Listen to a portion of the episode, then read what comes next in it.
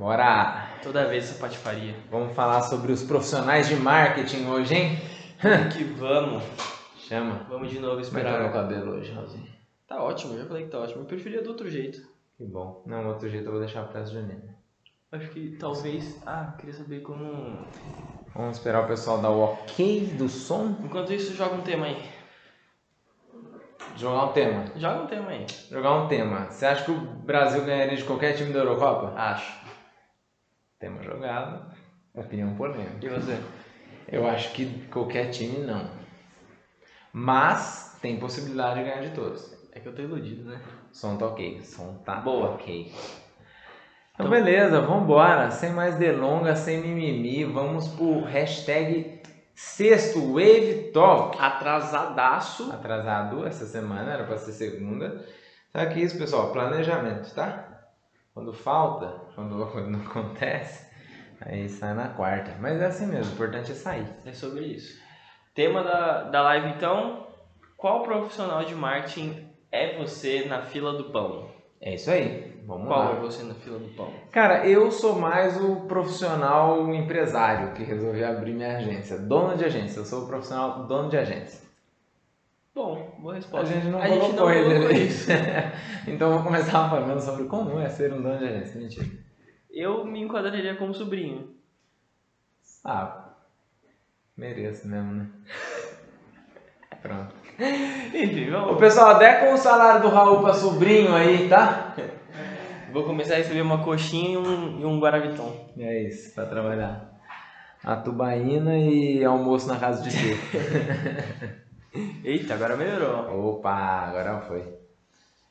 Bom, os profissionais, vamos lá. Tem alguns aqui, é, a gente vai começar falando dos freelas. Tem alguns tipos de freelas, né? Tem freelas designers, tem freelas redatores, tem freelas... Você já falou o tópico? Eu nem lembro.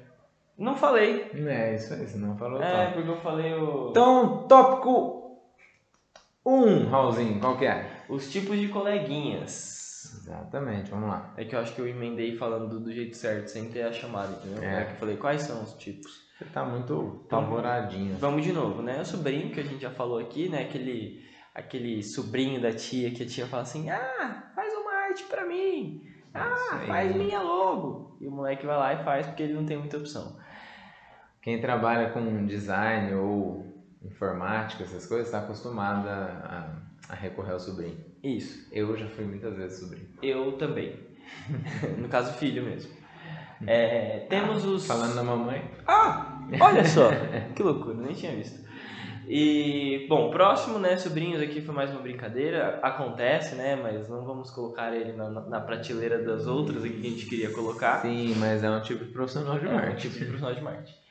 É, aí tava falando, né, dos freelas, tem designers, redatores, desenvolvedores, tem vários tipos de profissionais de marketing, né, freelas, é basicamente o que tem aqui dentro da agência, só que trabalhando por conta, por con- conta própria. Exato, exato. O Freela, é, na verdade, ele, ele é um profissional, mas que ele não está alocado especificamente em uma agência, né? Trabalhando apenas para uma agência. Ele faz serviços, né? O serviço no qual ele é especialista é para mais de uma empresa. Pode ser para agência, pode ser pra, diretamente para as empresas, né? Que contratam um profissional. E a característica marcante do Freela aí é que ele, ele tem sua liberdade, ele trabalha quando quiser, ele é um cara especialista em uma coisa só, normalmente, né? Fazendo apenas uma, uma atividade. Só que o Freire tem um ponto muito negativo, que é a questão do, do limite de trabalho, né? Ele é um cara que é só ele, então ele não tem para quem terceirizar, ele não tem uma equipe, ele não tem ajudantes, então é, ele tem um limite de trabalho. E aí esse limite aí é onde ele vai ter que fazer o balanço aí de quanto cobrar, de que cliente pegar, esse tipo de coisa. É, naturalmente ele tende a cobrar pouco, né? Tende, porque não é uma regra. É, e muita, muitas pessoas que estão começando, muitas empresas que estão começando, preferem, né? Adequam para, ah, vou pegar um freela por enquanto, fazer algumas postagens, para desenvolver meu site, né? Que acaba sendo mais barato e às vezes com atendimento também um pouco mais, né? Tete a tete, né? Mais face na face. E pode ser uma boa opção para quem está começando. Exatamente. E ele tende a cobrar pouco porque justamente, ah, você precisa que ele faça alguma outra coisa relacionada ao marketing. Ele vai ter que acionar um outro amigo freela ou vai ter que acionar uma agência, então tem menos flexibilidade, É, né? Então normalmente- tendo que... Normalmente tem menos estrutura também, né? Então, Sim, sim. isso agrega também. É, outro tipo de profissional são, são as urgências. O que são as urgências? São profissionais de marketing que fazem tudo que uma agência faz e acabam sendo uma agência só que com uma pessoa só. Sim, exatamente. Ele é quase um freela, só que ele é um pouco mais generalista, né? Ele consegue atender várias demandas. Normalmente esse cara que tem urgência, ele tem vários freelas de contatinho dele ali para ele poder chamar contatinhos profissionais, tá? Por favor. Não sejamos babaquinhas de achar que contatinho de freela é, é legal aqui daqui não. Aqui não não. sou casado, me ó, respeita. namoro. Então, é, o Urgência ele tem esses contatos de freela fácil, né, no telefone para acionar na hora que necessário, mas ele basicamente presta todos os serviços ou pelo menos vários serviços de uma agência. Também costuma ter uma operação menor do que de uma agência, costuma Sim. cobrar um pouco mais barato do que de uma agência também, apesar de já é, atuar em mais áreas né, do que um freela convencional que fica focado ali numa coisa só.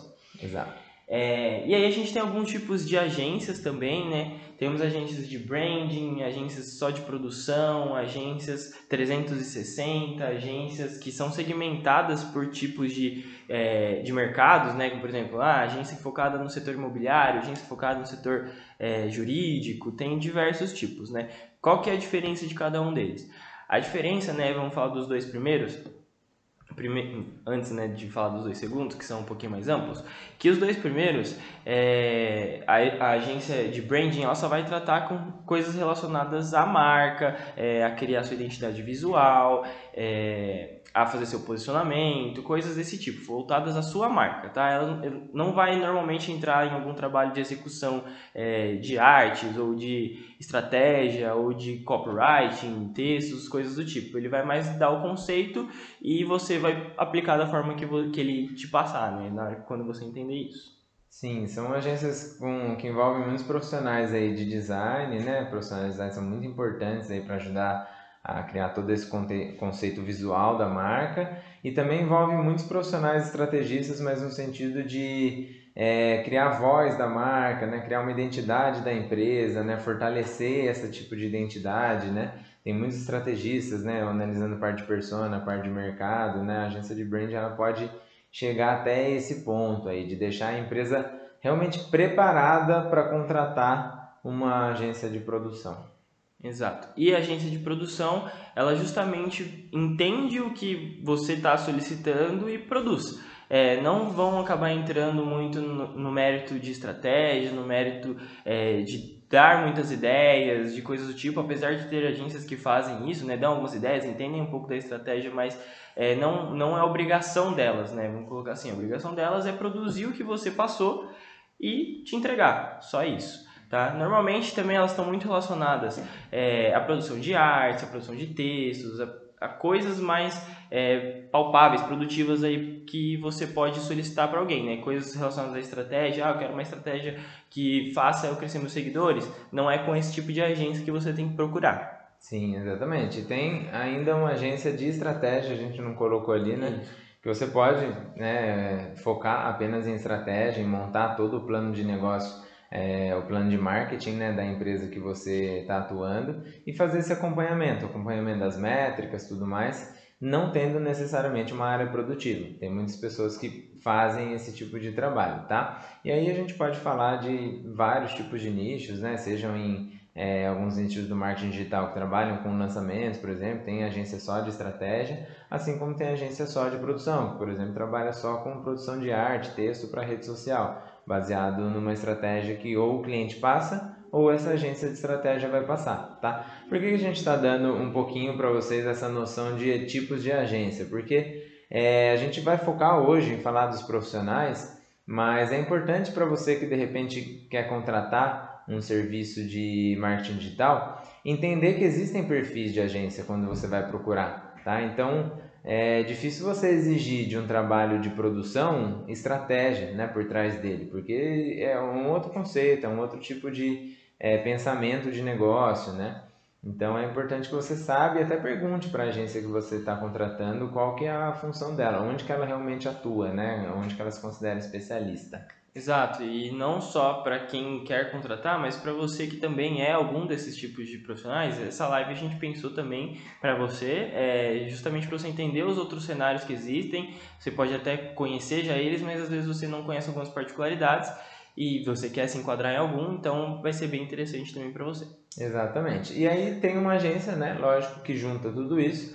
A nossa agência é considerada uma agência 360, a Ocean, né? É, ela faz desde a parte aí do branding, né? não necessariamente se aprofundando em alguns detalhes, mas ela passa por todas as áreas e trabalha todas as áreas de uma forma é, muito boa e faz essa entrega de uma forma muito boa. Lógico que nós temos algumas especialidades que chamam atenção, né? que diferenciam, por exemplo, a nossa agência, mas né, cada agência vai ter o seu perfil aí, aquilo que gosta mais, aquilo que foca mais. Particularmente aqui nós gostamos muito da parte estratégica e nos orgulhamos muito da parte de design da nossa agência. Sim, nossa agência é tão 360 que até é, parte de desenvolvimento, né, programação de softwares a gente também faz. É, então e foge um pouquinho do marketing, foge, né, mas foge bastante do marketing, mas é, também também agrega, né, para o nosso serviço ser bem 360. Inclusive parte de papelaria, partes que fogem um pouco do digital, a gente também acaba fazendo. Lógico, né, não é impressão, não é, parte gráfica, parte gráfica, exatamente, uhum. parte criativa. Bom, uh, tópico 2 você não quer terminar aqui? Ah, Ou... falamos. Falamos? Ah, Isso. não, falando da agência mais nichada, né? Isso. Tem umas agências que são mais segmentadas, que trabalham especificamente com um tipo de público, né? Então, você pode ter uma agência aí, agência de marketing digital para advogados, por exemplo, né? Eu sei que existe isso. É, agência de marketing digital para dentistas, né? É uma pessoa que se especializou em um nicho específico, conhece a linguagem, conhece tudo e acaba preferindo trabalhar somente com esse público, né? É, é um caminho um pouco perigoso, tá? Eu particularmente não gosto muito, tenho minhas críticas com relação a isso, mas alguns pontos para vocês pensarem é se você entrar numa agência dessa, procura pelo menos encontrar alguma coisa onde você é, vai ser diferente, tipo sua localização, porque senão você vai acabar concorrendo com é, sua própria agência, né, em outro segmento. Ou então, se a agência fizer isso, aí é muito legal, ela colocar duas equipes diferentes para trabalhar clientes que sejam do mesmo segmento, que se concorrem. Isso é interessante, tá? Porque vai acontecer de qualquer maneira, se você tiver em outra agência, e aí a agência faz isso dentro dela, né, trabalhando com duas equipes diferentes, sem elas trocarem informações, o que é também muito importante, porque tem, né, informações vitais aí de concorrência tal que não necessariamente você quer compartilhar com o concorrente. Sim, é muito comum encontrar esse tipo de agência em ramos que é, tem algumas particularidades na hora de fazer o marketing, como por exemplo o jurídico, né, de advogados tem algumas peculiaridades que a OAB não permite é, fazer alguns tipos de é, de comunicações e tudo mais, e aí eles acabam entendendo bem esse cenário e se especializam neles, né, e aí vão é, procuram só advogados para fazer o marketing. Sim. Então, ramos muito legais também de entrar, por exemplo, ramo imobiliário. Tem né? bastante também. Que trabalha com lançamentos de imóveis, então é, é, você não tem assim muita concorrência nessa questão de lançamento, porque o imóvel lançou, precisa vender tudo, tal, passa para outro imóvel, amanhã tem outro imóvel surgindo, então é uma coisa que nunca acaba, é interessante alguns tipos de negócio como esse. Exatamente. Bom, é, vamos para o próximo tópico agora? Próximo tópico. Comercial, seu consultor grátis. É isso aí. É, vamos começar então falando agora cada perfil, né? Perfil por perfil aí dos profissionais de agência. Então vamos falar um pouquinho do comercial, né? Aqui na agência a gente tem uma pessoa especializada aí no comercial, né? É, e por que o seu consultor grátis? Porque, cara, o, hoje em dia não existe mais uma venda de margem, não existe, tá, não vou exagerar, mas é, é, assim, não é muito interessante você pensar numa venda de marketing que ela não seja consultiva, né? Então, se a pessoa que está contratando o serviço, fazendo os orçamentos, né, é, procurando entender um pouquinho de mais de marketing para contratar um serviço, ela tiver um pouquinho de, né, for um pouquinho esperta, pegar a coisa fácil, cara, ela tira praticamente uma estratégia inteira de marketing só na venda, só com o vendedor. Porque o vendedor precisa explicar início, meio e fim, precisa entender do negócio, precisa dar uma certa consultoria e tudo mais. É, então, é, é, muito interessante que você, enquanto na posição de contratante, né, você pegue todas essas pérolas que o, que o vendedor vai te dar e realmente se interesse, pesquise por aquilo, né? busque saber todos os termos que ele traz para você nas reuniões, porque é um profissional que precisa realmente ser ouvido para que o serviço dê certo lá na frente quando você contratar. Exatamente. E se você também é freela, se você vende só seu serviço de design, seu serviço de redação, você acaba tendo que ser também um, um, um comercial, comercial, né? Afinal, se você não conseguir prospectar, é, achar seus novos clientes, você vai ficar sem nenhum, né? É, ó, lógico, obviamente que tem a parte de indicação, mas isso também faz, faz parte do comercial. E quanto mais você consegue estruturar esse lado seu, né? Esse seu perfil de, de comercial, é, mais chances você tem de crescer, né? Você mesmo e acabar indo até para é, alguma agência, caso você tenha esse interesse. Sim. Né? Então... E se você tem esse perfil de trabalhar como um comercial, por exemplo, né? É, procure se especializar o máximo possível naquilo que você vende, assim, conhecer a fundo aquilo que você está vendendo.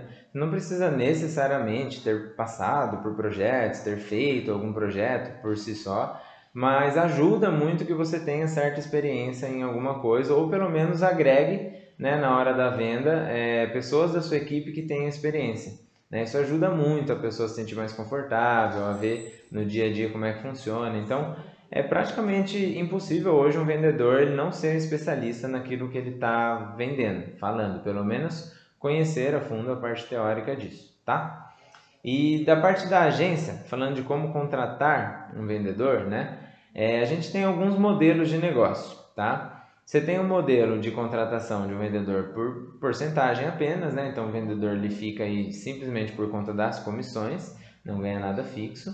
É, tem um modelo fixo, totalmente fixo, 100%, né? Que você paga para ele efetuar o, trabalho de comercial e aí depende da sua estratégia, tá? Se você quer muita é, muito mais demanda, se você quer muito mais giro, faz mais sentido você botar uma porcentagem maior, trabalhar a comissão.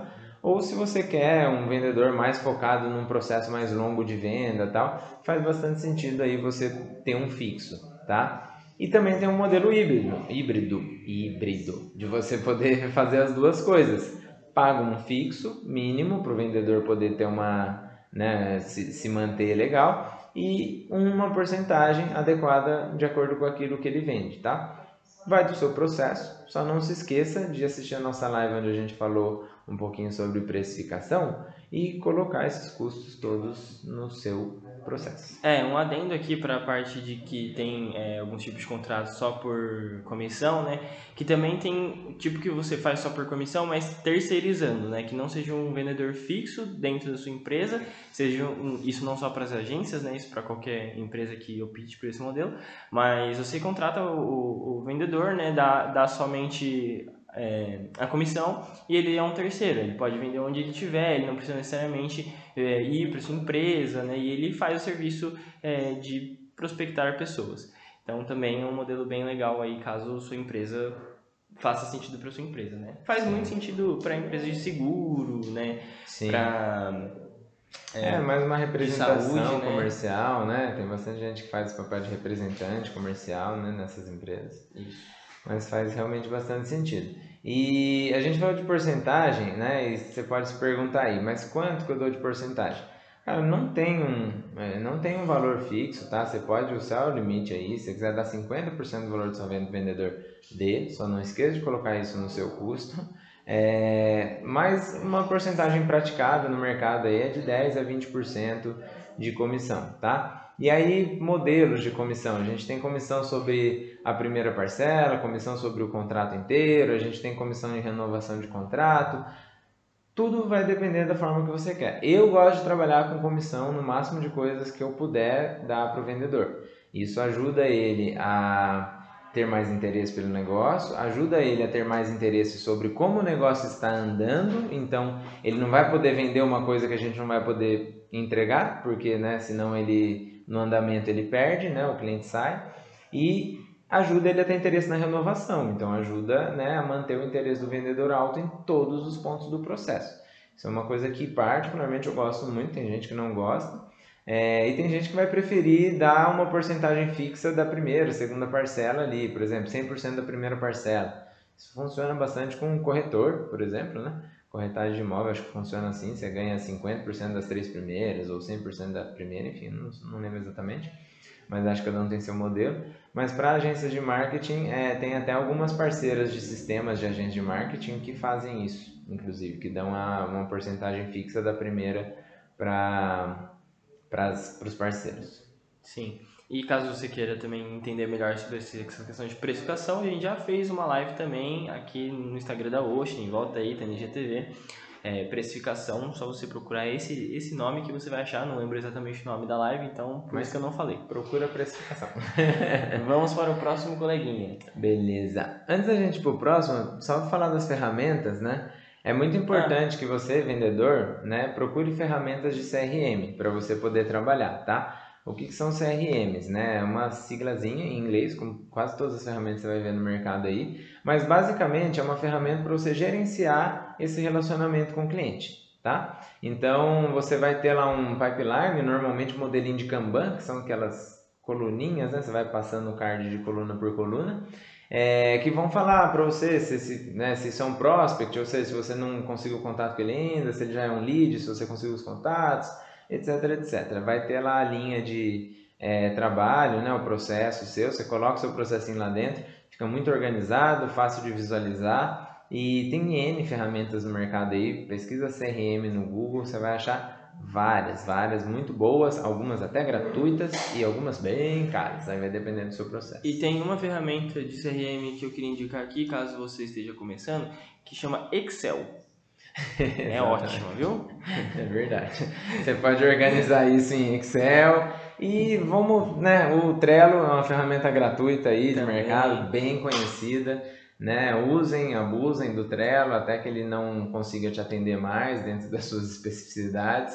É uma ferramenta aí que acho que bastante gente conhece, né? Então, acho que é sim. É bem famosa. E não só para você gerenciar os contatos, gerenciar também o seu tempo pelo Trello, né? Já que você vai precisar já usar ele, já aproveita e gerencie seu tempo junto, é. né? Mas... Mas procurem ferramentas gratuitas CRM. Isso. Tem várias. Próximo coleguinha, designer. Fica brincando de desenho. Fica brincando de desenho. Ô, Vitinho, você escutou muito isso ou não? Assim. Ah, designer é o artista, né, da agência, é aquele trabalho que acho que todo mundo acaba vendo e, e falando e até julgando o trabalho da agência pelo design, né? E é uma coisa que a gente aqui se orgulha muito, né? O pessoal de design que é muito bom, muito cuidadoso no que faz, muito original. É, isso realmente é um diferencial nosso. Mas basicamente o designer, tá? Ele tem a função aí de é, dar vida às ideias, essa que é a verdade. Ele tem a função aí de ilustrar tudo aquilo que está sendo pensado. Então, o design ele vai muito além de desenho bonitinho, né? De uma arte gráfica ah, coloridinha, bem feita, tudo mais. Ele vai muito além disso, tá? Dentro de agências de marketing. O design, ele, o design mais avançado, né? Ele está pensando na sensação que ele vai gerar com a arte dele, né? No que, que ele é, quer passar com aquela arte combinado com, com o escrito, a copy, né? Que vai nela. É, a gente tem toda uma questão hoje de teste AB, de design dentro das, é, das estratégias de marketing, né? Que a gente precisa estar o tempo todo fazendo design diferente, usando, trocando só uma cor, trocando só uma pessoa, colocando pessoa de um sexo depois de outro, é, colocando uma pessoa mais velha, uma pessoa mais nova, uma pessoa sorrindo, uma pessoa séria, né? Então o design ele tem aí muito trabalho hoje nas agências, né? E eu acredito que é uma peça fundamental de agência. Uma agência não consegue é, andar sem pelo menos um padrão de design. Aí não necessariamente precisa ser um designer, mas pelo menos um padrão de design precisa ter. É, e esse pensamento estratégico que o Thiago acabou de colocar aqui, realmente são os designers que estão dentro de agências, normalmente né, tendem a ter é, esse pensamento mais de, de estratégia, né, do que colocar, de fazer os testes e tudo mais.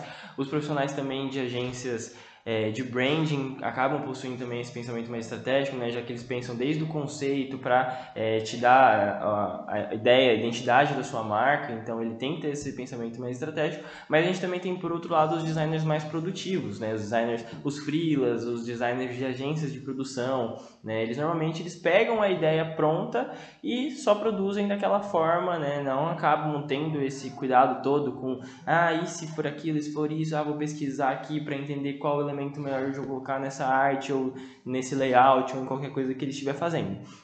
Né? É, a gente acabou até fazendo uma pesquisa aqui, já entrando um pouquinho no próximo tópico, é, mais ou menos a média de mercado que os designers costumam procurar. Mas todos os profissionais de marketing, né, já vou deixar isso aqui ressaltado, a maioria deles no caso, é, acabam cobrando custos bem variados, né? Porque são trabalhos diferentes, são trabalhos um demora mais tempo, um demora menos, então depende muito do escopo do que você está propondo para ele, né? A gente parte desde logo, né, que é muito caro, identidade visual, essa questão do branding que você estava comentando, até meu assinatura de e-mail, por exemplo, né, a atuação do design. Então tudo que você enxergar que tiver alguma parte gráfica, né, até formatação de book, por exemplo, é uma coisa que poucas pessoas pensam mas tudo isso envolve o trabalho de um designer, tá? Sim. É, questão de logo, que a gente já falou, é um serviço mais caro, mas tem, eu já vi freelas cobrando 100 reais, né? Então, uhum.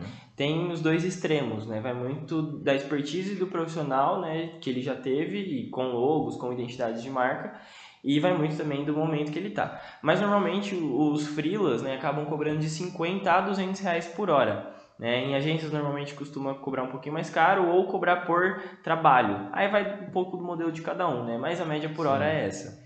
É, o mais comum é que as pessoas têm um preço por trabalho, né? Você passa a demanda, elas te passam um valor e aí fica, é, na verdade fica até difícil, fica até encarece, né? Qualquer tipo de serviço quando ele é cobrado apenas por hora, porque vai depender muito do designer, né? Você pega um designer lá, você paga 50 reais a hora, mas ele faz uma arte você pega um outro que você paga 150, mas ele faz quatro artes, o de 150 reais a hora compensa mais. Então, no fim das contas, eu acho que se você está pensando em contratar ou até vender o seu sistema, pense em fechar um pacote né, dentro daquilo que, que o seu cliente está querendo, ele está exigindo de você.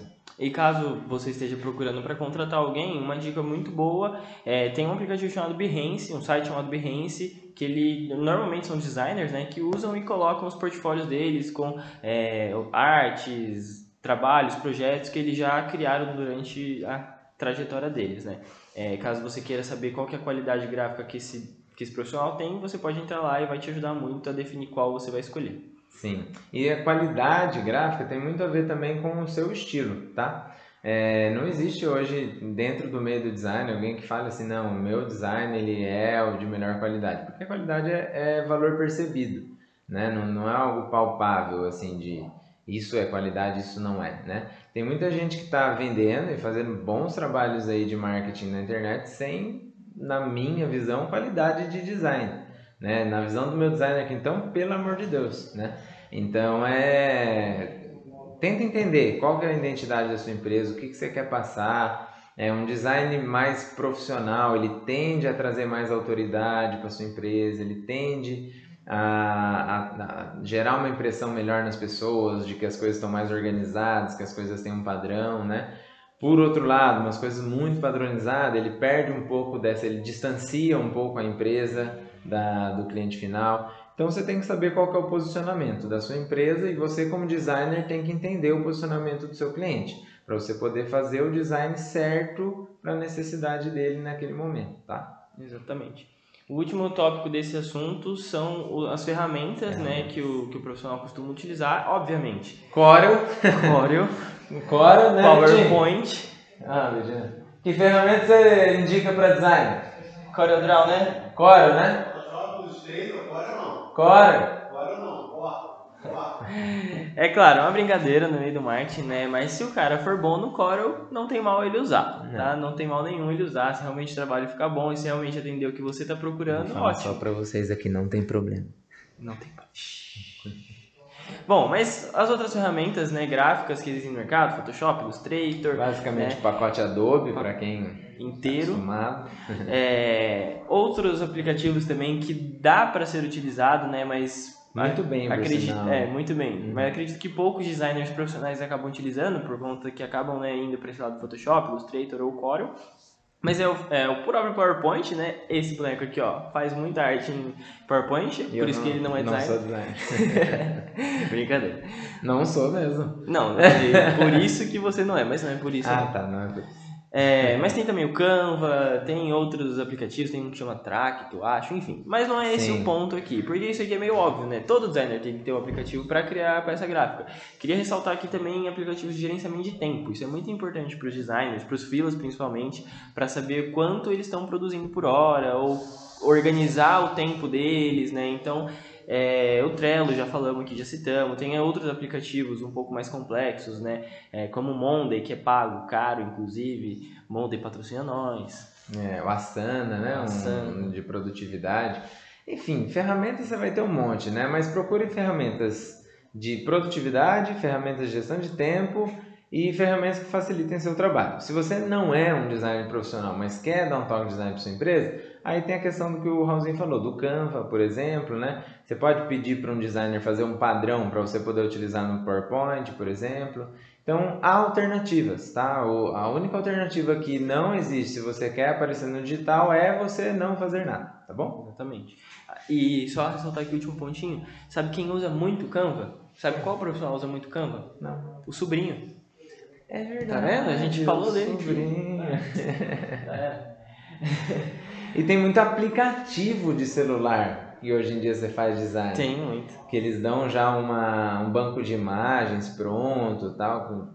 Cara, tem, Tem muito. outros sujeitos Pesquisem, também. Figma. Nossa, a Figma. gente não falou do Figma. A gente usa. Pesquisem, pesquisem que vocês vão achar muitos. É isso. Próximo coleguinha, o redator. Alô, Fefe. O jornalista que não deu certo. Ih, fala baixo, se a Fê ouvir isso daí, ela mata a gente.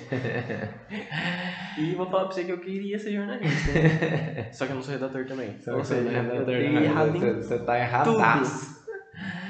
É, pessoal, é mais uma brincadeira, obviamente. Vocês já conhecem aí o perfil dos nossos títulos. Mas o, o redator, ele tem um papel muito importante dentro da agência. É, é um profissional que precisou se reinventar né, aí no meio do marketing e partir muito para estudar aí, para se especializar em neuromarketing, entender como que a escrita dele pode impactar nas pessoas. Oi, oi, meu amor. Meu amor me dando oi lá. Oi, Garen.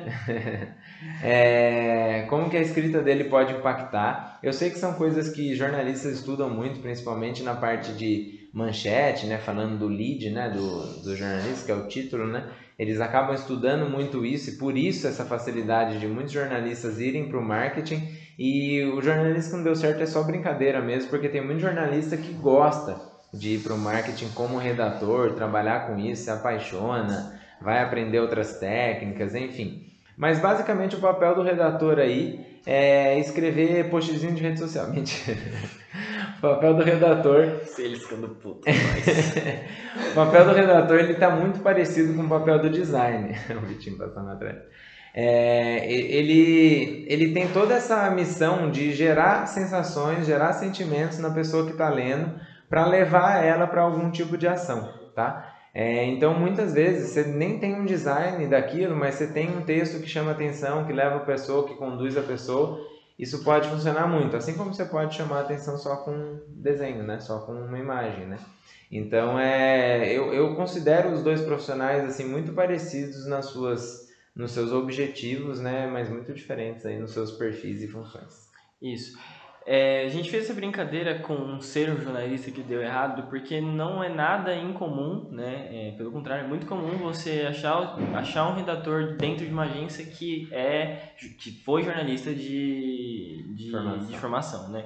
Então, por isso que existe essa brincadeira e a- acaba que ele tem que se especializar em algumas coisas do marketing que ele não teve contato na formação. Então, como por exemplo, ele acaba tendo que fazer esses posts com esses, esse, é, essa estrutura mais chamativa, é mais marqueteira, né, digamos assim. Ele tem que começar a entender sobre criar títulos, ele tem que começar a entender sobre SEO, ele tem que começar a entender sobre é, diversos assuntos que ele não teve nenhum contato e está fazendo. Ele tem que fazer agora. Então, quando você quiser procurar algum redator para escrever os seus posts, Acaba que tem muito freela também, designer que acaba sendo redator também, tá? Mas quando você quiser procurar um específico redator, que você está pensando mais num trabalho de blog, mais um trabalho de, realmente de conteúdo escrito. Conteúdo mais denso em rede social, né? Isso. É, eu, a gente também fez a mesma pesquisa, viu que eles acabam em média, né, obviamente, cobrando 30 centavos por palavra dos textos. Então, se você tem um texto de 10 palavras... Fonte Rock Content. Você tem quanto, Thiago? Oi? 10 palavras? Quanto? 3 real. 3 real? Tá 3 reais. Tchau, Elinha. 3 reais. Então, é, gente, é, um, é um valor médio, tá? A Rock Content é uma empresa especialista em marketing de conteúdo. Eles com certeza têm uma base muito forte para falar isso para vocês. Mas você tem que entender qual que é a sua região, qual é o mercado que você está atuando, que nível de profissional que você precisa, tá? É, você pode achar aí muitos bons profissionais cobrando, sei lá, 30 reais por texto, né? E esse texto aí vai ter, não, não vai ter 100 palavras, vai ter umas 500 palavras. Sim. Pode ser que você encontre, tá? Então, é, procura, pesquisa, né? Faz uma pesquisa de mercado aí para entender qual que é o preço que os freelas cobram e normalmente, naturalmente, as agências vão ter é, um preço mais elevado, porque elas vão cobrar pelo serviço especificamente, né? E esse serviço ele tem um respaldo maior, né? Tem toda uma técnica maior, tudo mais que talvez o freela possa não apresentar, tá? Então, além de se identificar com um redator, né? Um redator de marketing, é... E um jornalista nesse ponto é muito bom porque ele tem uma facilidade de descrever de vários assuntos muito grande. É, procure entender se esse redator ele tem alguma técnica de marketing que você está esperando, tá? Então você vai contratar um, um redator que ele conhece muito de texto, escreve muito bem, fala muito bem na sua linguagem, mas ele não sabe de SEO, por exemplo, que é otimizar o texto dele para que o Google enxergue de uma forma melhor. Ou ele não conhece sobre AIDA, né? Que é uma Sim. estrutura textual, uma estrutura textual só não, né? Uma estrutura de comunicação é, que são as siglas, né? Atenção, interesse, desejo e ação, AIDA. Né? Então, a maioria dos, dos, dos redatores em agências de marketing trabalham com essa estrutura, né? A maioria das agências de Sim. comunicação trabalham com essa estrutura. Também é uma ótima opção caso você esteja procurando um jornalista para ser redator dos seus posts, né? Um freela nesse sentido. Sim, e aí não conhecer essas técnicas faz com que ele naturalmente se torne um profissional mais barato na questão do marketing, tá? Ele pode ser um mega profissional qualificado na questão do jornalismo, mas na questão do marketing ele se torna um profissional mais barato. Em contrapartida, tem muitos profissionais que conhecem essas técnicas, mas não sejam tão bons assim de escrever, não tem uma, né, uma redação muito limpa, não tem uma ortografia muito correta tal. Exatamente. E as ferramentas, né, que costumo utilizar Quais são as ferramentas? Acho que as mesmas Word, do né? o bloco de notas. o bloco de notas. É, o Word é muito importante, né? Mas é basicamente as mesmas ferramentas do designer, né? Gestão de tempo, para quem quer trabalha só com isso aí. É, gestão de produtividade aí, uma ferramenta para você combinar a entrega com o cliente, né? Um, um Google Docs é muito importante nesse sentido, né? Que é o Word Online, é, para você poder... Word Online, né? o, a Microsoft e o Google devem se remexer quando a gente fala isso, né? Tchau. Tchau, Luizinha. É, não vou falar o codinome dela pra vocês. Nada, não. É, tchau. Então o Google Online, ele é muito o Google Online, o Word Online, ele é muito do Google. Ele é muito usado para isso, porque você consegue ver ao mesmo tempo que a pessoa e você consegue controlar as alterações. Muito mais fácil que ficar enviando arquivo, tal, fazendo revisões, lá mesmo já grava histórico. Então, Usem e abusem dessas ferramentas. Ah, é, só fazendo aqui também um adendo que equivale à mesma observação que eu fiz no, é, no assunto de designers, tá? Um, um redator um pouco é, mais pensativo, mais estratégico, né, que uhum. a gente falou aqui, designer, normalmente estão trabalhando em agências, né, 360, agência de estratégia, é, esse tipo de agência. Enquanto os freelas e é, os, os que trabalham em agência de produção, eles já são mais produtivos. Vou pegar o texto sobre aquele assunto e escrever ele e pronto. Demanda. Tá? Também nos textos, né, porque eu quis falar isso, porque também nos textos tem essa questão de teste, é, de conectar com o público, Sim. de né, falar com a linguagem que a pessoa quer ouvir, é, tudo isso. Então, também vale esse adendo aqui. Exato, exato.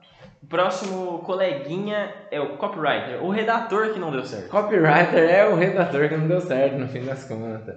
É, galera, o copywriter nada mais é do que essa linha que a gente já estava levando o redator. É quando ele se especializa aí na questão de gatilhos, nas técnicas do marketing, quando ele entende um pouco mais de neuromarketing, quando ele entende técnicas que vão fazer com que você tome ação de uma forma mais fácil, ou que técnicas que chamem a sua atenção de uma forma mais fácil. Aí vai depender de que etapa do funil você está. Enfim, não vou entrar aqui em funil, acompanhe outras lives aí que a gente já falou sobre isso.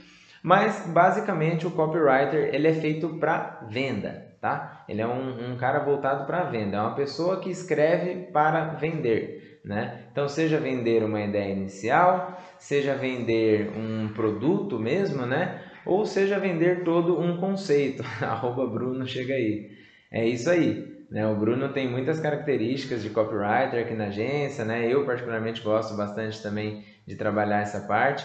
E, cara, complementando aqui, fazendo um, um, bem bolado, é muito importante que, por exemplo, um designer, ele entenda de copy, ele entenda bastante de copywriting, tá?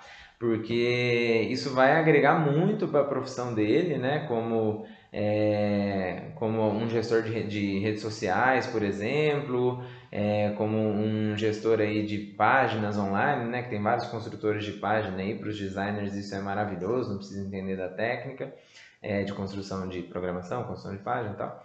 E, cara, se ele domina copy, esse cara ele vai ser um profissional muito requisitado de mercado. Então, é, procure saber copy. E se você não quer saber, não quer saber copy, não quer saber por que, que o pessoal escreve daquela forma, fazendo aqueles títulos sensacionalistas às vezes, né, que na sua cabeça não faz sentido nenhum, mas tem toda uma técnica por trás, procura pelo menos entender o, o motivo disso para você não só parar de cair nessas mentira, mas para você poder acompanhar isso, né, na sua empresa, para você poder entender o porquê que estão fazendo, que tipo de emoção que a pessoa quer gerar, até para você poder ajudar aí, orientar os profissionais que você vai contratar. É, o Thiago falou de que seria interessante o designer né, ter é, as características de um, de um copywriter, é, mas como o Bruninho sempre fala, né, seria legal que todos tivessem essa, essa característica, né, porque é, vamos supor que a gente, o primeiro coleguinha que a gente falou foi o, o comercial. comercial. Se o comercial tem é, uma, um conhecimento legal em copywriting, ele consegue é, é, trazer mais pessoas interessadas para ele, né, já que ele vai ter essa escrita mais persuasiva o redator também, né, que acaba, né, às vezes sendo a mesma pessoa, é, às vezes não, às vezes sim. Naturalmente, às vezes, né, mas Isso. às vezes a pessoa, a pessoa dá uma relutada também de ser copywriter, né, ela quer manter escrevendo aquele texto mais técnico, mais denso. Isso. E até como outras áreas da agência, né, como por exemplo a área de planejamento, que é interessante entender para conseguir fazer os planejamentos baseados no é, em algumas chamadas, em algumas algum, algum tipo de título, né? Algum tipo, título já falei, algum tipo de, de conteúdo, enfim. Né? Tem diversas coisas que a gente pode fazer e por isso que todos da agência entenderem sobre copywriting é muito interessante. Agora, é, voltando àquele assunto né, que a gente está falando em todos os tópicos sobre quanto cobra. Esse aqui é tão mais variado que a gente não encontrou uma média de mercado. Até porque é difícil um pouquinho encontrar freelance copyright, copywriters. É, na verdade tem, tem uma formação bem grande disso, né? Teve uma época que já teve mais forte, né? Quando a Empírico surgiu forte no mercado fazendo seus cursos.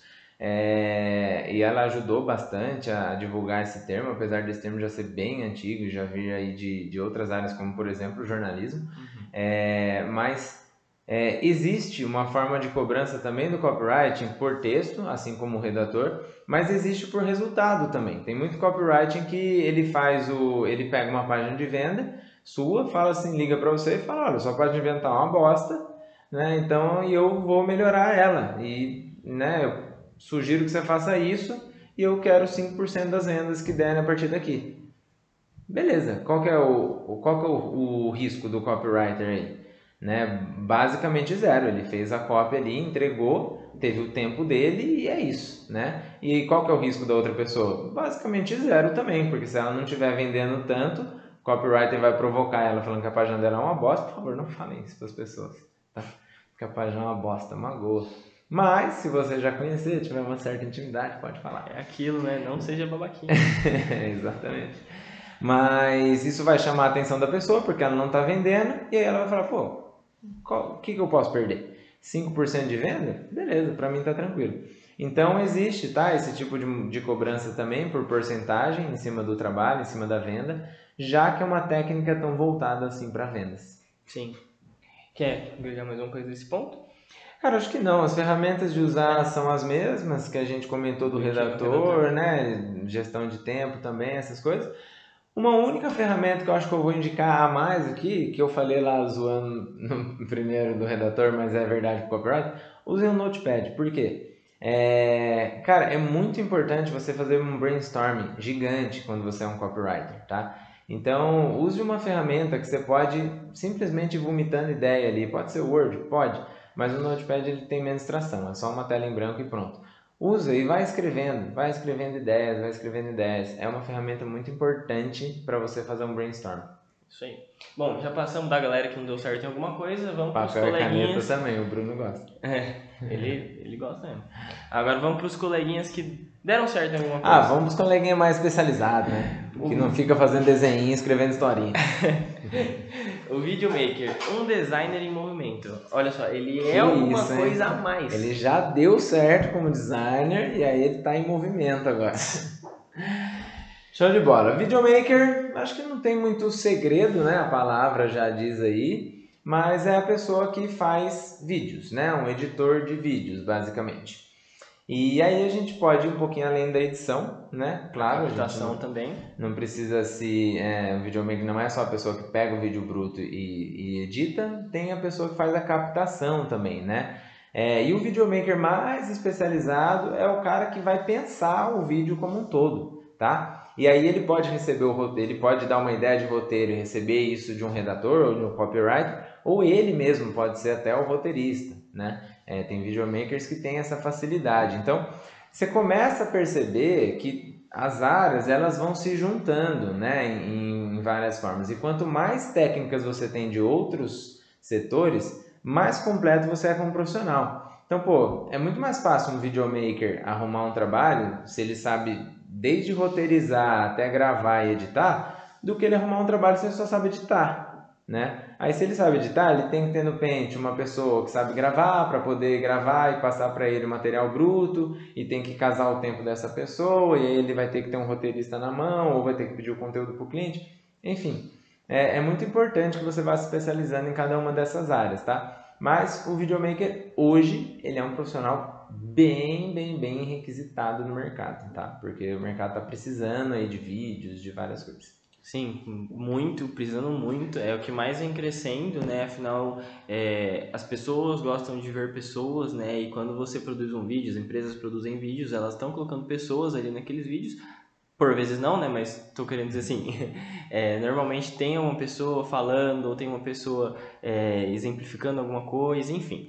E, E a verdade é que as pessoas estão mais preguiçosas também, Também. né? Elas não querem mais parar para ler, elas não querem mais, entendeu? Elas querem ver o vídeo e ficar com o celular na mão ali e é isso. E aquilo entregar o conteúdo para ela. Sim, e essa questão que você falou também de, é, de ter que pedir as coisas para o cliente caso você não seja o, o, o videomaker que produziu aquele conteúdo, né, que idealizou, produziu e está agora editando, é, cara, quem está na agência sabe que é muito complicado pedir conteúdo para cliente, é, às vezes não vem da forma que você quer, enfim, né, não ficar chorando os pitangas também, mas os videomakers em si, eles sofrem mais com isso porque vídeo é uma coisa que as pessoas têm muito medo de gravar, de mandar esse conteúdo e se você não pega ali no tranco, realmente não acontece. É, né? E eu, como, como estava falando antes, é uma coisa que está sendo tão requisitada que não é muito difícil você encontrar um videomaker é, se você quiser em qualquer canal do YouTube, você vai ver que tem uma edição, esse canal, entra em contato com o dono do canal que você vai achar o videomaker dele e ele vai com certeza ter um, um tempinho para trabalhar contigo, é, a não ser que seja um canal muito grande, né, que tenha um, um videomaker dedicado. Também procura no Instagram videomaker, você vai achar vários perfis, a Italo Videomaker, Gabriel Videomaker, tem vários. Então, assim, você vai achar muito fácil. É, fazendo aquela pesquisa que a gente estava fazendo para todos os coleguinhas aqui, eu notei que tem um, um preço médio aí de R$ 1.500 por vídeo. Só que o problema desse dado é que ele não fala o tamanho do vídeo, não fala que tipo de vídeo, tem muitas variáveis aí na, na- no custo de um videomaker que você tem que levar em consideração também, né? Então, pô, se você quer fazer um vídeo de 10 minutos, super editado, que você quer que o cara coloque é, animação, animação, a descrição, que fique é, traduzindo, é, legenda o que você está falando, tá? eu ia falar tradução. é, que, putz, tenha um corte que vira a tela e depois... Se você quiser dublagem, pô, então ferrou. Não, aí ferrou de vez. Então, assim, leve em consideração todos esses pontos, que são trabalhos que cada vez quando você agrega uma coisa nova pro videomaker, ele tem um trabalho a mais para fazer, então vai demorar mais tempo. Né? Então esse preço fixo de 1.500 não existe de fato, tá? É uma média, né? É, para falar a verdade para vocês, é uma média bem perigosa de você se basear aí, tá? É, porque dependendo do tipo de vídeo que você quer, além de tudo isso, né? É, você tem vídeos aí de animação 2D, 3D, né? Os vídeos motion que a gente chama, né? É, você tem vídeos gravados aí com drone, com várias, com várias takes de câmera, né? Você tem vídeo que você precisa de uma qualidade maior de áudio, de iluminação. Enfim, é, depende muito do tipo de vídeo que você quer, do tipo de... É... Fugiu a palavra agora. Mas do tipo de vídeo que você quer. do tipo de edição cinematográfica, sei lá.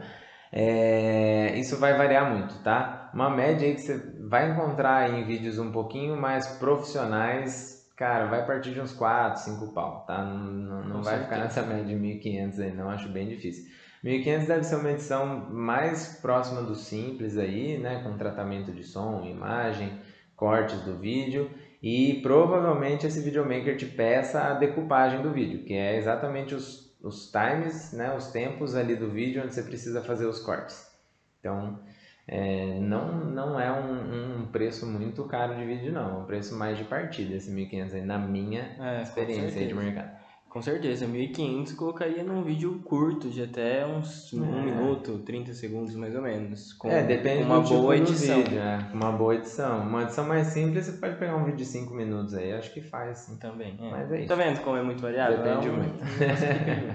Enfim, e quais ferramentas normalmente usar, né? É, isso, esse é um mercado um pouquinho complexo, tem gente que usa Sony Vegas, tem gente que usa Premiere, tem gente que usa CapCut do celular, tem gente que usa qualquer coisa. É, mas tem desde ferramentas na sua mão, lógico que se você é videomaker, você não vai usar essas ferramentas, você vai usar um Premiere da vida, você vai usar o After Effects, você vai usar essas ferramentas mais profissionais, né, da Adobe e de outras grandes.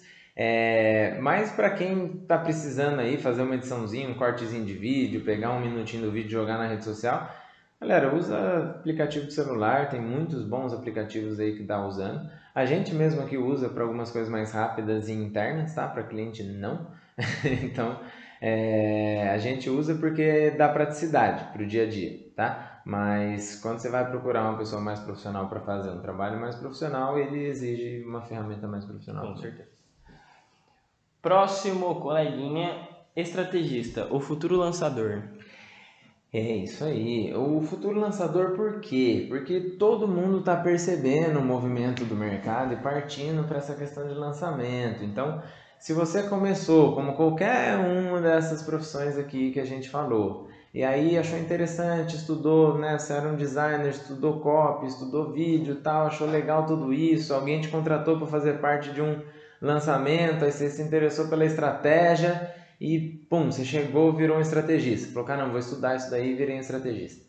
Aí, cara, naturalmente você vai fazer alguns lançamentos de outras pessoas, ficar no bastidor, validar aquilo que você sabe, é, criar um portfólio.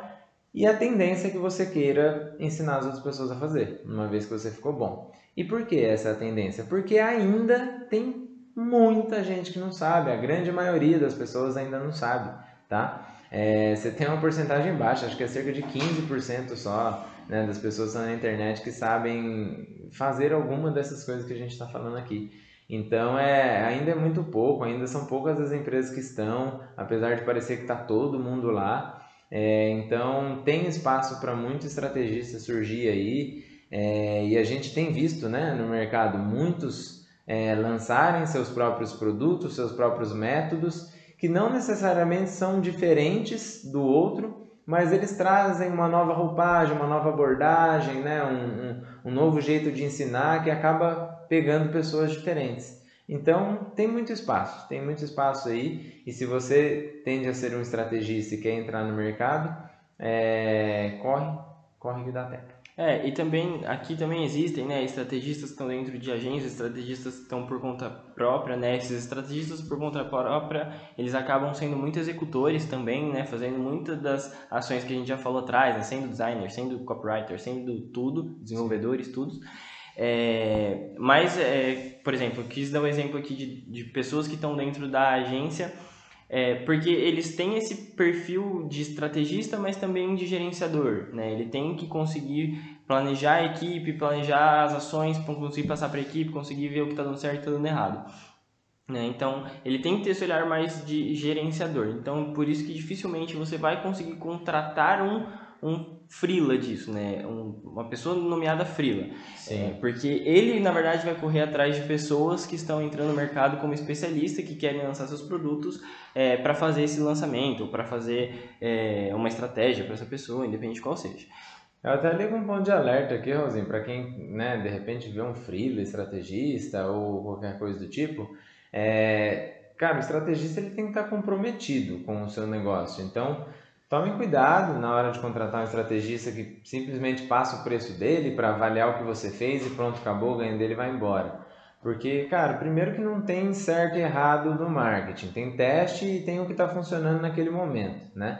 E o estrategista bom, ele tem que ter essa percepção disso e a percepção de quando isso mudar, né? Então tem que ser um cara que está acompanhando é, você aí do início ao fim ou em vários projetos é, né, no, decorrer de um tempo então eu acho um pouco difícil. O cara que chega, dá o espetáculo dele e tal e sai fora, sem entender o seu realmente o seu negócio a fundo, né? Mesmo que ele analise campanhas antigas tal, é, o resultado do seu marketing diz muito mais sobre o que você está fazendo hoje, o que você vai fazer amanhã, do que sobre o que você já fez, tá? Então, né, tem grandes empresas aí, enormes empresas que eu conheço que estão fazendo testes de coisa que já descartaram lá atrás que não dava resultado e hoje estão fazendo de novo e de repente passaram a ter resultado com aquilo que lá atrás não dava.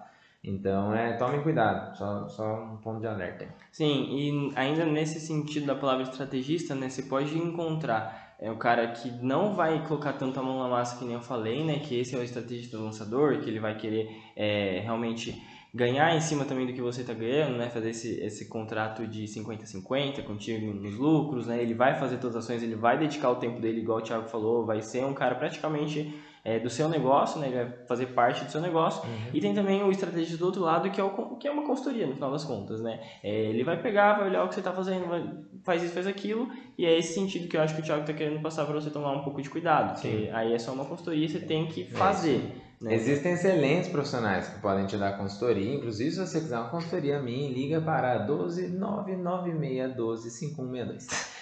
É, mas né, é aquele negócio, ele não vai ter o comprometimento e com os resultados que você espera. Então, esteja ciente que se você contratou uma consultoria, né, você tem que ter uma equipe para fazer aquilo funcionar, botar a mão na massa tal, e mais do que isso, validar dia a dia se aquilo está dando resultado ou não e ter essa visão aí de mudança rápida. Isso. E aí, né, já falei um pouco de quanto que o estrategista vai cobrar, é, mas existem alguns modelos, né? Normalmente, o que a gente mais está vendo acontecer é ele fazer um contrato com, com o especialista, digamos, né? Que é a pessoa que entende do assunto, que vai dar a cara dela, né?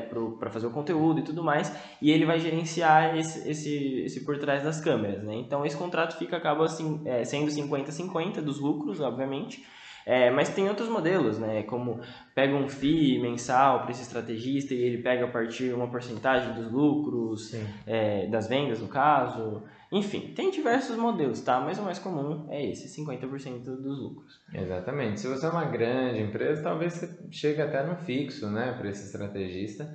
É, para ele poder fazer o trabalho dele, mas daí muito provavelmente um estrategista de marketing digital dentro de uma grande empresa ele vai ganhar um fixo bem alto. É, com certeza.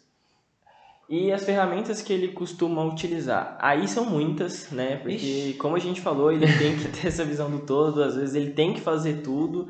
Então, é muita coisa, mas vou colocar aqui as principais, né? Excel. Excel. Excel é uma excelente ferramenta de estrategista e eu não estou brincando. Não, não. Eu acho que quase todos os estrategistas usam Excel, se não todos, tá? Porque, cara, é muito difícil ter uma ferramenta que atenda 100% um estrategista da forma que ele está acostumado a trabalhar. Porque cada um tem suas manias, seus macetes, sua, sua forma de visualizar e tudo mais. Mas, basicamente, tem muitas ferramentas aí de relatório, né, que, que ajudam você a puxar dados e a é, unificar esses dados em um único local para você poder fazer as análises, tá? É, pesquise a ferramenta que mais se adequa ao seu momento, né? Pesquisa esse tipo de ferramenta, ferramentas de inteligência de mercado, de marketing, é, tá? Era exatamente isso que eu ia colocar, né? Falei que você brincando, porque o Excel tem que ter uma visão do todo, obviamente, né? É, mas tem essas ferramentas de análise, né? Se você quer já é um estrategista e que já está no mercado há algum tempo e quer, quer crescer melhor, é, tem o SEMrush, tem o Ahrefs, tem o Burstgest, Moz, tem várias plataformas que ajudam a entender, é, que dão relatórios sobre o marketing, né, sobre o que está acontecendo no todo da empresa. É, e também eu ia falar sobre é, ferramentas para gerenciar o tempo de novo, né? Porque você tem que, como você tem que fazer todas as ações, você tem que saber, não tempo na real, é cronogramas, por exemplo, né? E aí, Sim. obviamente, o Excel acaba sendo uma opção. Foi a brincadeira que eu quis fazer, Sim. por isso que eu quis ligar aqui. Exatamente. E o estrategista ele vai acabar é, tendo essa visão analítica das ferramentas de anúncio também, né? Apesar dele não ser efetivamente o cara que vai mexer com tráfego, que a gente pulou, no caso, o gestor de tráfego.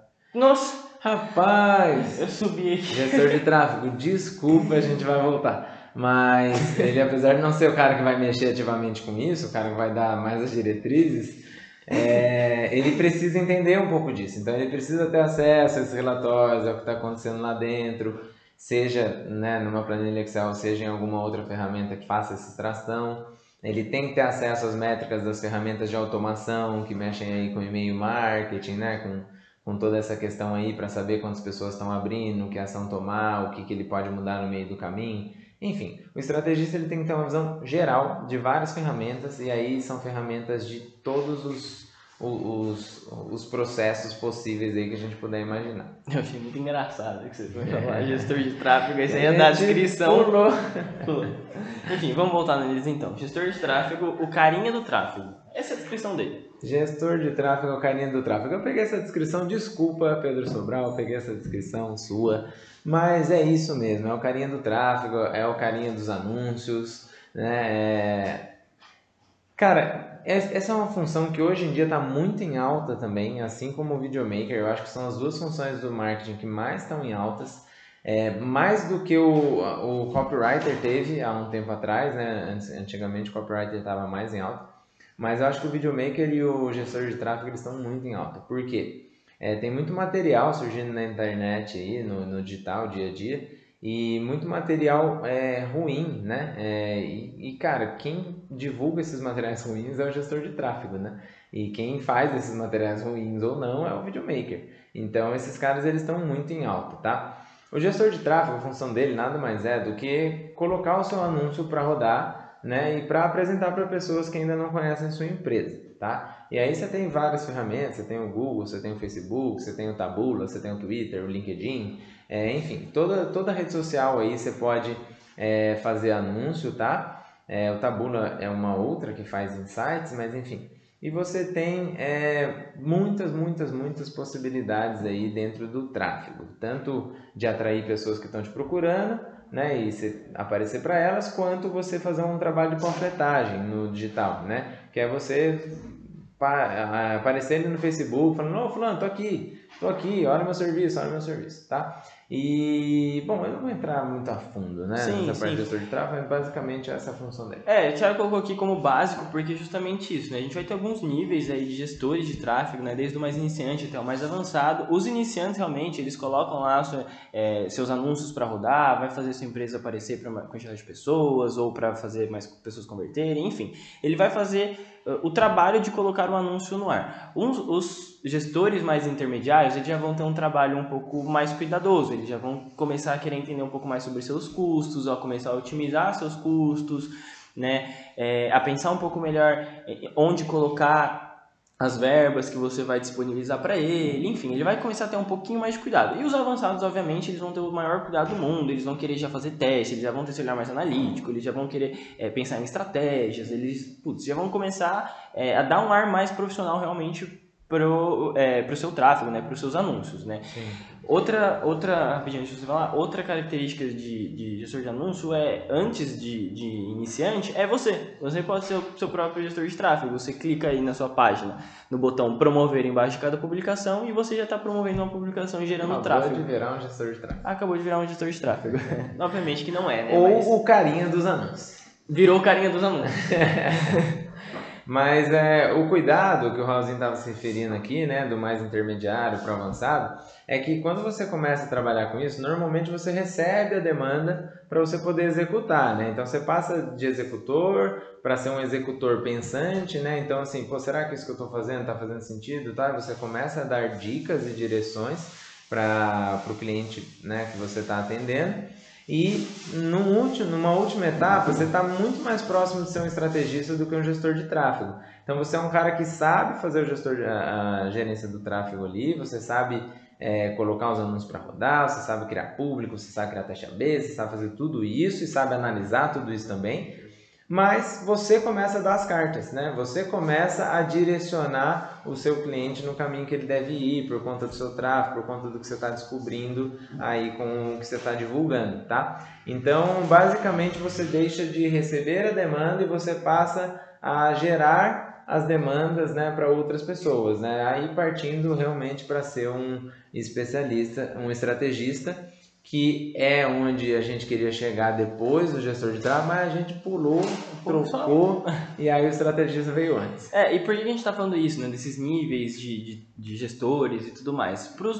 Para todos os, os assuntos que a gente trouxe aqui, mas vou, vou ressaltar aqui de novo, que é, é para as pessoas que querem contratar, né, elas entenderem isso na hora de contratar um, para ter esse escopo, eu, não, eu quero reduzir um pouco o custo disso, eu acho que eu prefiro dar as cartas para o gestor de tráfego e, ele, e, eu não entendo da plataforma, então ele entende, ele bota para rodar. Só que, e ao contrário também pode acontecer. Você fala, não, eu quero é, um cara que vai fazer um negócio mobile, vai entender a estratégia, que não sei o que, e investe numa pessoa que tem um pouquinho mais de expertise. E ao contrário, né, ao contrário do que eu digo agora do profissional, né, não para a pessoa que está contratando, para a pessoa que é contratado, para você entender onde você quer chegar também. Você acha que você está contente de só botando é, para rodar é, os anúncios e conseguir isso em maior escala com vários clientes, isso para você tá bom? Ótimo. Você quer ser um, é, um estrategista mesmo, quer uma conta que dê muito resultado para você, que seja o seu maior portfólio, também ótimo.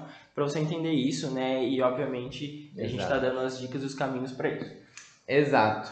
E ah, por último que nós. Ah, fala aí. Antes, para finalizar esse, só a, é, seguindo as pautas de todos os assuntos, né? Quanto cobra normalmente um gestor de tráfego? Ah, os mais iniciantes costumam cobrar numa média entre 500 e 2.500 reais, os mais intermediários de 2.500 a 5.000 reais e os mais profissionais, né, mais experientes de 5 a 20 mil reais ou até mais dependendo do, do nível do seu negócio ou até por é, comissão. Né? Exatamente. Pode parecer um range muito grande, né, de 2 mil reais de diferença, mas não é, tá? Porque tem muita variável também, mais uma vez, né? Tem quantidade de campanha, quantidade de orçamento que ele está gerindo, Sim.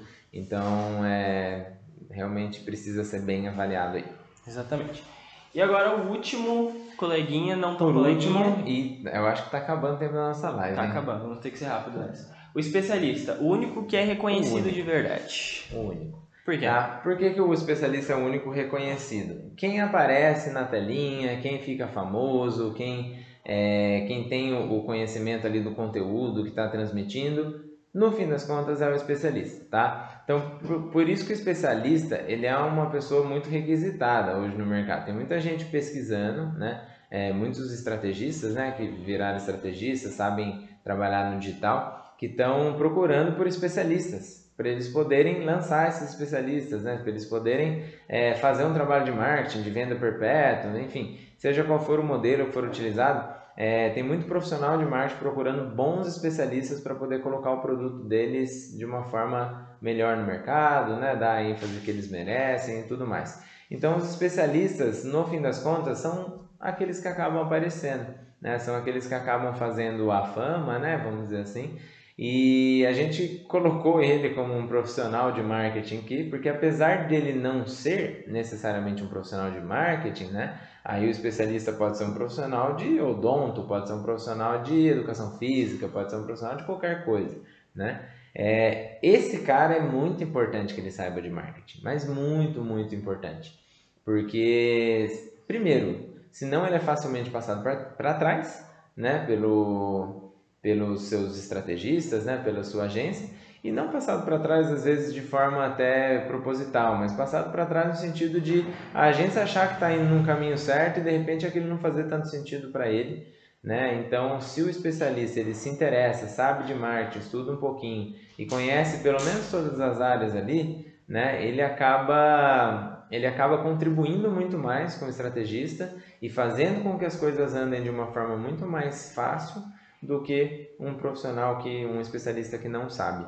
É, o especialista ele pode acabar né, fazendo tudo sozinho também, acaba sendo o, o próprio estrategista, o que é muito difícil de acontecer, tá? Porque normalmente essas pessoas realmente não têm esse conhecimento de marketing, não têm esse conhecimento sobre as ferramentas e tudo mais e faz as parcerias com os especialistas. E aí o que é interessante aqui é, é incentivar, inclusive, aos especialistas que não fiquem presos a ah, o cara chegou um especialista me oferecendo 50% é, dos meus lucros. Cara, você tem que ter em mente que se você fosse contratar uma agência ou qualquer outro serviço de marketing para fazer isso, você ia pagar muito mais caro. Isso eu te garanto. E, e, não, talvez não ia ter a mesma, o mesmo engajamento que esse, esse estrategista tem contigo. Porque ele vai estar tá fazendo parte dos lucros da sua empresa. Então, para ele é muito interessante que você tenha resultado para ele ter também. Ah, então, não fiquem com medo na hora de que, putz, recebi um contato aqui de um estrategista querendo assumir parte do meu negócio. Ótimo, você uhum. deu uma sorte. Óbvio, né? Você tem que entender, conhecer ele, saber realmente se ele tem esse, esse fit para conseguir ser seu parceiro. Mas aí é um assunto também que tem que ter o tatinho, né, tem coleguinha? Tem que ter o feeling, né? Não dá pra te fazer tudo também. Não dá, não dá. Mas é exatamente isso. É, às vezes você fica pensando no quanto você poderia ganhar a mais, né? Só que você não pensa no quanto você está deixando de ganhar, né? Sem ter um profissional de marketing, um estrategista, alguém especialista em marketing, né? É, te ajudando, ou como seu sócio, por exemplo, né? Então, pensa no quanto você pode poten potencializar e escalar isso nos meios digitais, né? E que uma parceria aí que seja bom para os dois, que esteja dentro de um bom combinado para os dois, o quanto que isso é importante para escalar os seus negócios, é, ao invés de você ficar pensando aí só no, no que você poderia ganhar a mais, né? Não deixe a ganância te pegar e não seja o que, Raulzinho? Babaquinha. Babaquinha. é sempre o lema. É isso aí. Beleza, galera. Essas são. Ah, que ferramentas usadas, especialista? É, acho que meio que a gente com é. essa parte não tinha muito Acho que essa né? parte não tinha muito o que fazer. É. Mas basicamente o especialista ele vai ter que ter um cuidadinho aí de usar algumas partes de câmera, né? Microfone para poder aparecer na internet. É, Pelo menos o básico, né? Entender um pouquinho mais isso daí na hora de gravar seus vídeos é, e procurar ferramentas que vão desenvolver ele com relação ao que ele precisa. De repente precisa aparecer mais, precisa melhorar a comunicação, tal. Procure ferramentas que vão te ajudar nisso e deixe o restante para sua equipe de marketing, mas acompanhe de perto. Exatamente. E saiba o que eles estão fazendo. Aprenda também o, o, o marketing, o design, o, o copywriting, a estratégia. Aprenda tudo para você poder cobrar. Né? Não vai deixar seu negócio na mão de pessoas que vão te ludibriar, né? Digamos assim. Exatamente. Enfim. Beleza, galera? É isso. Lógico que a gente tem outros tipos de profissão e funções dentro de uma agência, como por exemplo o dono de uma agência. como por exemplo planejamento, um planejamento, como por exemplo é, criadores de site, desenvolvedor de site, né? A gente não comentou, mas a gente queria dar uma linha aqui de uma linha de, do tempo, né? Uma linha aqui de, de profissões que é fácil de você evoluir, é fácil de você trabalhar entre elas, navegar entre elas, até você realmente se tornar o que todo mundo está querendo se tornar hoje, né? Um estrategista de marketing em busca de um grande especialista para juntos eles casarem e serem felizes para sempre. E segredinho, na real mesmo que a gente queria pessoas que possam comprar o Wave Flow quando for lançado, viu? É isso. Isso é bala, hein? É isso. Queria falar não. Fica no ar. Fica no ar aí, Waveflow. Jequiti, falei igual Waveflow. É isso. Beleza, galera? Essa live vai ficar gravada aqui no Canal. IGTV da Oceaning, tá? Vamos jogar lá no canal do YouTube Alguma do hora. Oceaning TV em algum momento. É, os cortes também dessa live vão semana que vem ou na próxima, depende em algum momento. A gente vai organizar isso aí no Instagram do arroba waveflow underline BR, tá? E compartilhem. Comentem, deixa seu like.